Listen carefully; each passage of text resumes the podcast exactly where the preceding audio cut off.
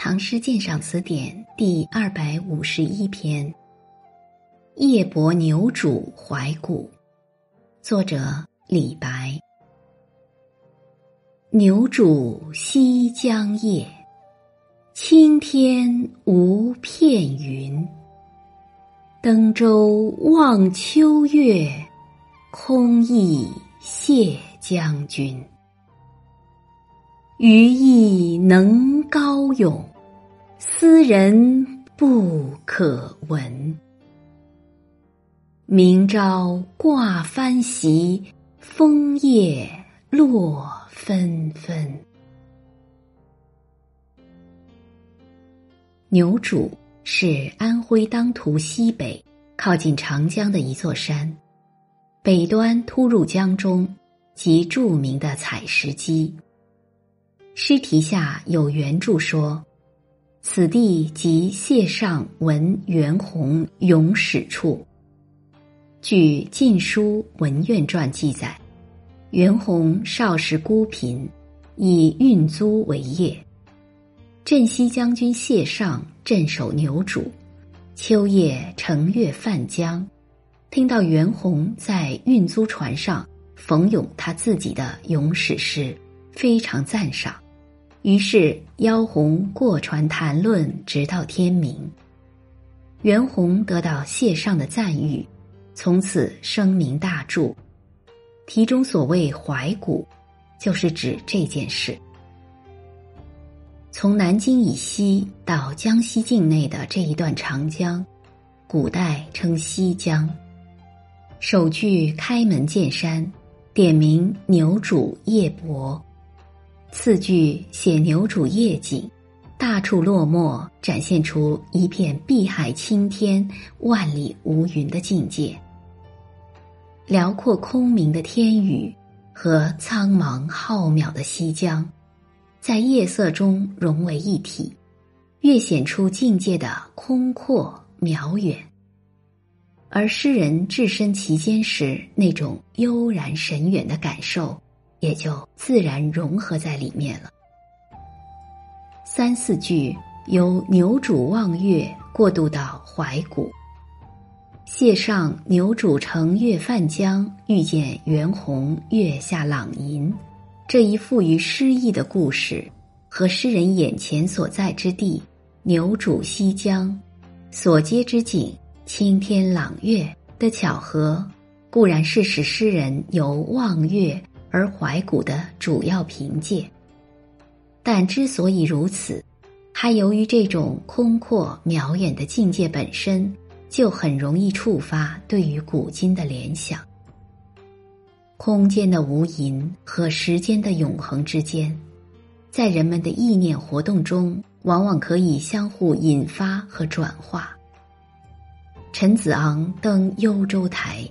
面对北国苍茫辽远的大地，而涌起前不见古人后不见来者之感，便是显例。而今古长存的明月，更常常成为由今溯古的桥梁。月下沉吟久不归，古来相接眼中稀，正可说明这一点。因此，望。意之间，虽有很大跳跃，读来却感到非常自然合理。望字当中就含有诗人由今及古的联想和没有名言的意念活动。空意的空字，暗斗下文。如果所谓怀古，只是对几百年前发生在此地的。谢尚闻袁弘咏史情事的泛泛追忆，诗意便不免平庸而落套。诗人别有慧心，从这桩历史沉寂中发现了一种令人向往追慕的美好关系，贵贱的悬隔，丝毫没有妨碍心灵的相通。对文学的爱好和对才能的尊重，可以打破身份地位的壁障。而这正是诗人在当时现实中求之而不可得的。诗人的思绪由眼前的牛渚秋叶景色联想到王谷，又由王谷回到现实，情不自禁的发出“余亦能高咏，斯人不可闻”的感慨。尽管自己也像当年的袁弘那样富于文学才华，而像谢尚那样的人物却不可复遇了。不可闻，为应空意。蕴含着世无知音的深沉感愧。明朝挂帆兮，枫叶落纷纷。墨莲荡开写景，想象明朝挂帆离去的情景，在飒飒秋风中，片帆高挂，客舟即将离开江渚，枫叶纷纷飘落，像是无言的送着寂寞离去的行舟。秋色秋声，进一步烘托出因不遇知音而引起的寂寞凄清情怀。诗意明朗而单纯，并没有什么深刻复杂的内容，但却具有一种令人神远的韵味。清代主神韵的王士祯，甚至把这首诗和孟浩然的“晚泊浔阳望香炉峰”。作为不着一字尽得风流的典型，认为诗至于此，色相俱空，正如羚羊挂角，无迹可寻，画家所谓一品是也。这说法不免有些玄虚。其实神韵的形成，离不开具体的文字语言和特定的表现手法，并非无迹可求。像这一首诗。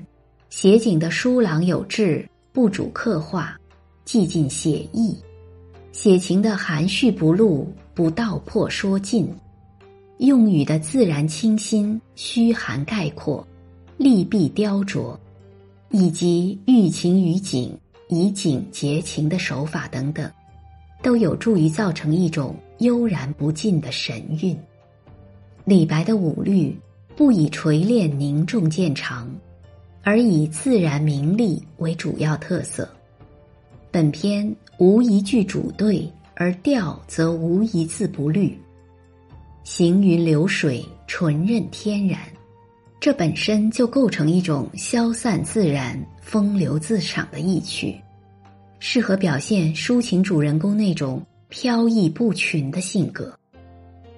诗的富于情韵，与这一点也不无关系。本篇鉴赏文作者刘学凯。